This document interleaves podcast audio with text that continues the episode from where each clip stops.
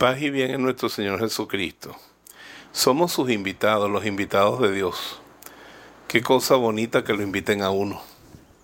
Y cuando uno invita a alguien, prepara todo para el invitado. Si lo, si lo estima mucho, prepara todo. A mí cuando me invitan a una casa, wow, en México me hacen chiles en nogada, que es una comida exquisita. Aquí en Venezuela cuando me invitan a una casa se esmeran. La última vez que me invitaron a Barinas hicieron un pernil de cochino, hicieron una parrilla exquisita. Pues es que viene el Padre, lo hemos invitado a cenar. Y Dios nos está invitando nada más y nada menos que Dios a su misma vida, a su gloria, a su reino. Tú y yo somos los invitados a Dios.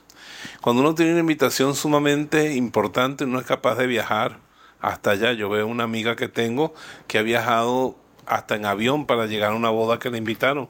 Y cuando llega allá la meten en un hotel cinco estrellas, que tienen hasta masajes y piedras calientes en la espalda, porque es la invitada de la novia, imagínate. Y a nosotros nos invita Dios a su reino. Vamos a disfrutar el viaje. Vamos a ser de esos invitados que nos dicen que no. La Biblia habla mucho de invitados que tenían que hacer otra cosa y no fueron a la fiesta o de invitados que fueron a la fiesta sin llevar el traje de gala. Nosotros en la vida, con las virtudes, con el esfuerzo, vistámonos de gala. Porque estamos caminando hacia la gran invitación de Dios que es al cielo.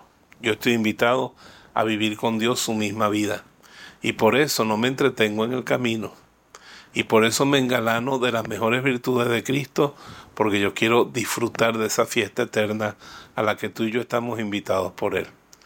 Dice el Antiguo Testamento que la sabiduría se para en los caminos y da voces invitando a que vengan al banquete del Señor.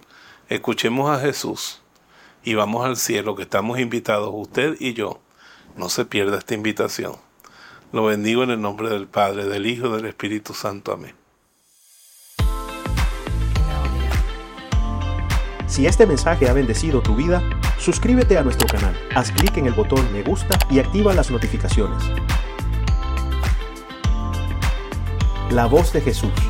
Queremos que la sangre de Cristo no se derrame en vano.